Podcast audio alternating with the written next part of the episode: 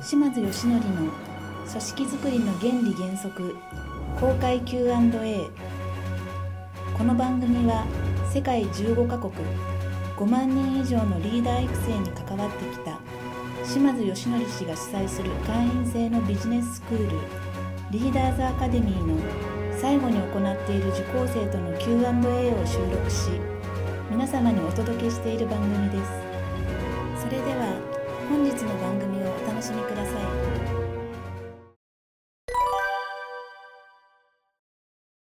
高齢者高齢の職員とか収入がどんどんこう上がっていくんですけど、はい、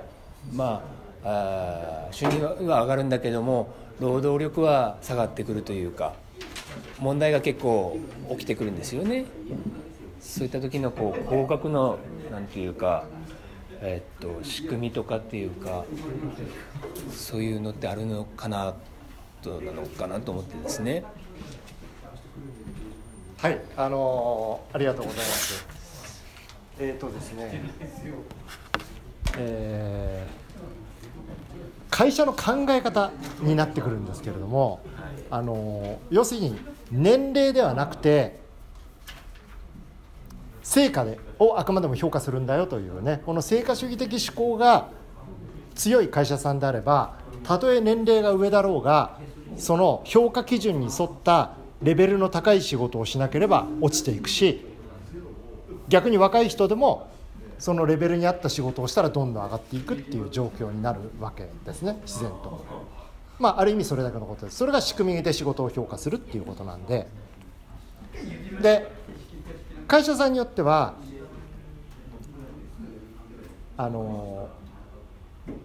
年を取ったんだからそれなりの評価をあそれなりの評価じゃないそれなりの給料がないと困るでしょうというような場合はそれは固定あちょっとねあのこれはあくまで見本として見せただけで固定給と成果給というものを設けてそして成果給でここのところを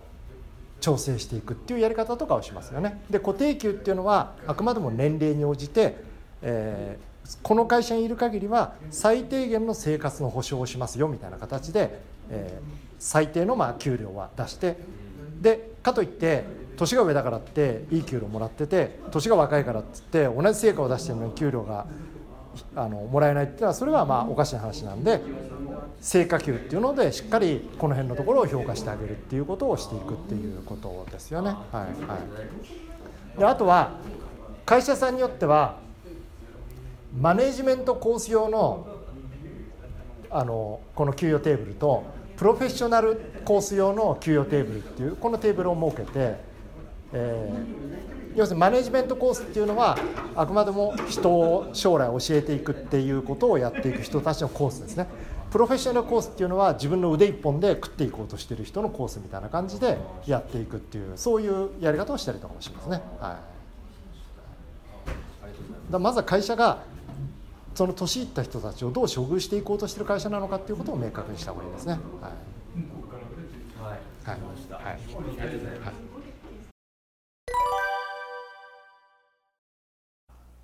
本番組の特別プレゼントとい。うタイトルの中である非売品の皆様のお役に立つツールや情報を特別プレゼントという形で皆様にお届けさせていただいております。